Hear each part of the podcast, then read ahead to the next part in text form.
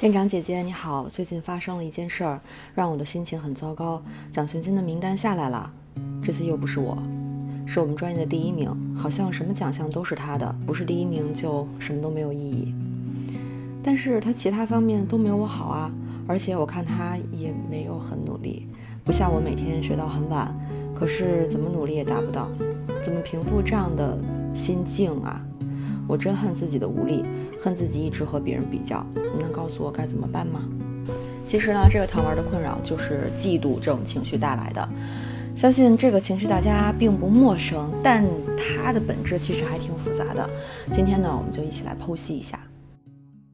Hello，新老糖们，大家好呀！我是在竞争当中，最近越来越找到自己节奏感的店长王瑞，一名心理学入坑十年的留美心理咨询师，这里是安慰剂心理教练，将心理学变成一种生活方式的地方。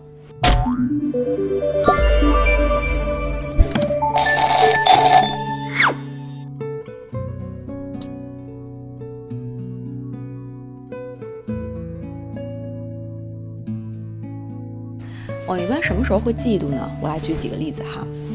第一个例子，比如说你的老板总是夸一个和你工作能力差不多的同事，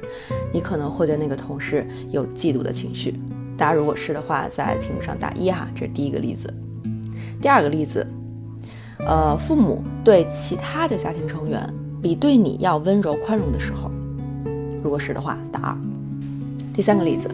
还有明明各方面都差不多的同班同学，毕业找的工作比你要好很多，如果是你的话，打三。这些不同场景下、不同人际关系当中，会给我们带来的情绪就是嫉妒。那这些场景里边，它其实有一个共性，它的潜台词都是我也可以呀，为什么不是我？凭什么是他呢？这是一种非常深刻的那种被替代或者被背叛的感觉。无论它是真实的情况，还是你想象中的情况，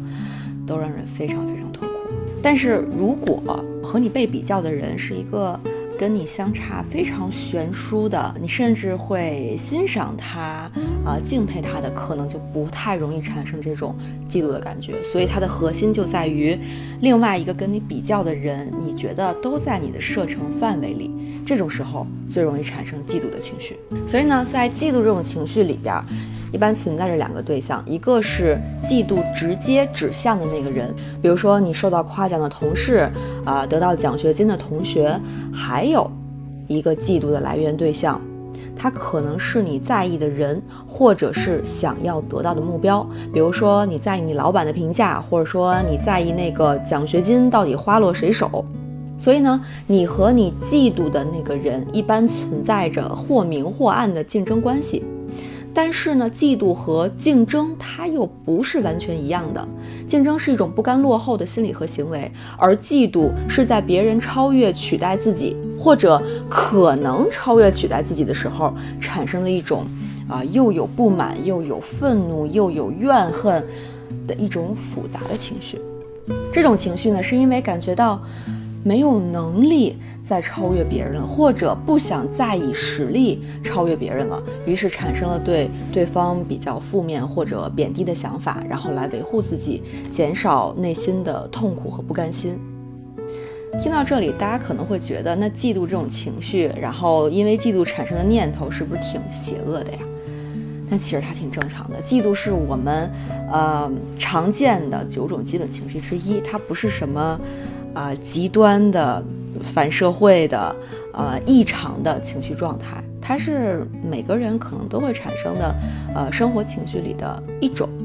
但是呢，我们什么时候都要注意的是一个频率和程度，对吧？你偶尔产生一次，这很正常。但是呢，如果你经常产生，它非常频繁，而且你总觉得。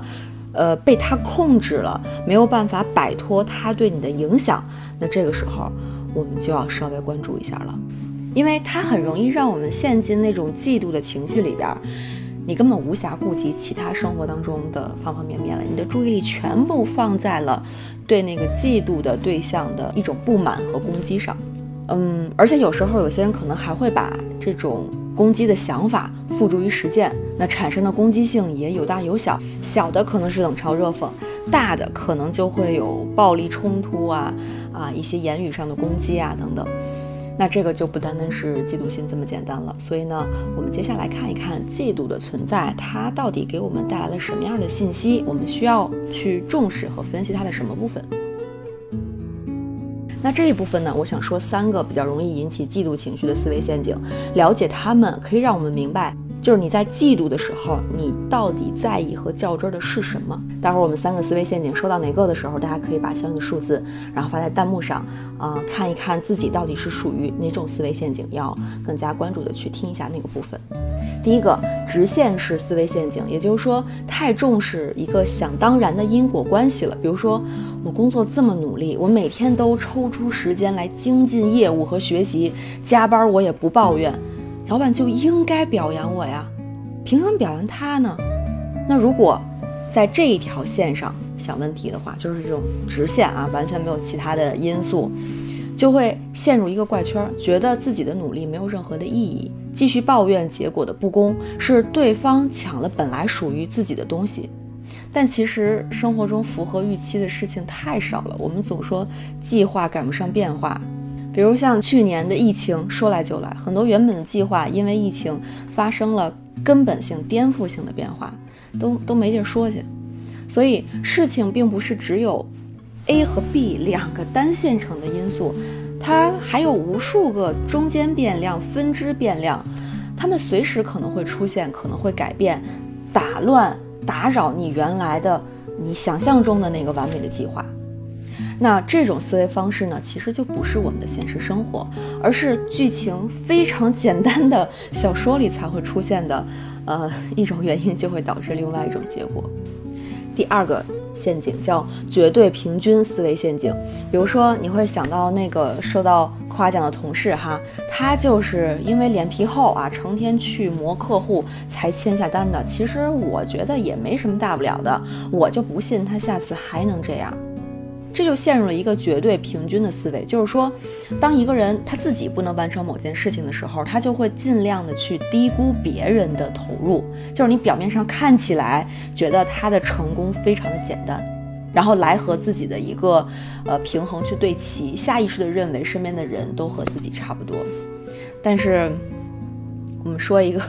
另外一个可能。嗯，不太恰当，但是我们生活当中经常会遇到的哈，就是这 种表面上说我昨天没复习呀，我昨天没有工作呀，但其实呢，自己在私底下，呃，非常用功刻苦的，然后在，呃，刷题呀，或者说这个复习功课什么的，我们这样的人也见很多了。这这并不是一个很好的例子啊，但是我想说的是，有时候你表面上看起来一个人呈现出来的样子，真的未必就是，呃，他自己呃全部的面貌。你可能看到的只是一个部分，呃，而且因为你呃希望你们之间的差距并不是很大的，所以有时候可能用了一些呃幻想来把它嗯就是构造成了你以为的样子。那这样的思维模式，或许之前我们并没有发觉到，因为眼见为实嘛。我确实，呃，肉眼所见的范围里边，他就没有很努力，也没有什么过人之处。但我们看到的只是一面，而且相信我们看到的这一面就是全部。时间长的话，可能会影响和阻碍我们自己的发展。那我觉得下一次可能在遇到别人。做了自己没做成的事情的时候，如果你愿意，可以去多了解一下，而不是靠自己的想象去脑补他这件事情是怎么做成的，以及你认为他很容易的，比如说就是厚脸皮去磨客户这件事情，呃，如果换到你身上的话，是不是一样的难度？嗯，是不是可能你真的要去尝试的话，没有你想象中的那么简单，可能是要付出很多的努力的。这样的话，可以帮助我们尽可能的用一个相对成熟和完整的视角，来去看待，嗯，我们情绪产生的这个，呃，这个事件。第三个思维陷阱叫发展预期思维陷阱。前面举同事例子的时候，我说了哈，这个同事呢，呃，你觉得是和自己情况差不多的同事，因为人通常呢，嫉妒就是跟自己差不多的人，啊，不会嫉妒比自己高很多的专家。对于专家可能是就是崇拜呀或者羡慕这样和嫉妒不同的情绪，所以，当两个人看似情况差不多，或者地位差不多的时候，一旦别人比自己高了，很容易就会觉得不舒服。那这个思维呢，其实是很普遍存在的。然后这一块我就想到一个好玩的例子哈，最近那个奇葩说不是请了刘擎教授还有薛兆丰教授吗？呃，他俩不管是开玩笑的还是真的，就是有一种较量在里面哈。我觉得就是因为两个人是不相上下的，而且是不同领域里边某种维度上有一定代表性的，所以呢。嗯，谁也不服谁。嗯，如果说这个刘擎教授换成了，比如说我们历史上的大哲学家，可能就不会是，呃，一样的氛围和化学反应。好，以上呢就是这三个小的思维陷阱，它可能就让我们在这个嫉妒的情绪里边不停的原地转圈，怎么也出不来了，甚至影响了自己的人际关系，影响了在你真正想做自己事情的时候那种专注的状态，脑子里边总被这些呃无关的，就是自己可能都不喜欢的状态所干扰着。好，那我们了解了嫉妒的本质以及它的一些原因之后呢，我们接下来就来看看我们有什么方法可以让我们从嫉妒当中走出来。那今天的方法部分呢，我会结合着什么样的人他不容易嫉妒，来提出一些和以往不太一样的方法。第一种，自信的人不容易嫉妒。这样的人呢，他足够相信自己，所以想做什么就做什么了，啊，然后按照自己的节奏，很踏实的去做事。即使某方面暂时没有取得自己目标的理想的结果，他也会，比如说重新调整方法呀，然后解决眼前的困难呀，然后直接去问我还可以做什么。所以在他的世界里边，可能是没有其他人存在的。比如说和你的老板或者老师，呃，沟通自己在工作上还可以怎么提升，然后自己的方法是不是需要调整，呃，可以把你的困惑感受，呃，告诉给那个可以给你指引方向的人。这样做的一个，嗯，关键点就在于之前你嫉妒情绪的时候，你是有三个对象充斥在其中的。搅和在其中的，对吧？一个是你自己，一个是你嫉妒的对象，还有一个是你想获得认可的啊第三方。但是现在呢，我们这个方法就是要去掉一个参与的对象，让嫉妒这种情绪没有产生的土壤。因为当只有你和呃你希望被认可或者说去求教的人的情况下，没有第三个人参与的情况下，嫉妒就很难啊滋生出来。比如说你在工作上。你的目标是在这个项目上拿到一个，呃，比如说，呃，呃，按 A、B、C 等级去分的话，你希望拿到至少是一个 B 的成绩。可是最后你拿了一个 C，呃，然后你之前是看着别的同事，呃，都拿了呃 A 呀，然后拿了很高的奖金啊，这个时候嫉妒情绪不就产生了嘛？对吧？但是。我们这个方法就是要在这个时刻迅速的去去切断另外一个人参与的机会。你这个时候要想的不是说为什么他是 A 你是 B，而是为什么你本来想得 A 你却得了 B。在这种情况下，把这个焦点转移到你自己的身上，然后拿着这样的一个状态和困惑去呃请教给你打分的人也好，或者说呃你这个呃尊敬的能够给你指引方向的一些前。辈也好，你跟他们去请教自己为什么在离自己的这个目标这个差距上的原因到底是什么？所以呢，通过把三个人的战争变成两个人的单纯的关系，就可以有效的避免嫉妒这种情绪的发生。我们把它扼杀在摇篮里。第二种一般不会产生嫉妒情绪的人是有全局观是有大局观的人。当你想要的东西越具体越明确的时候，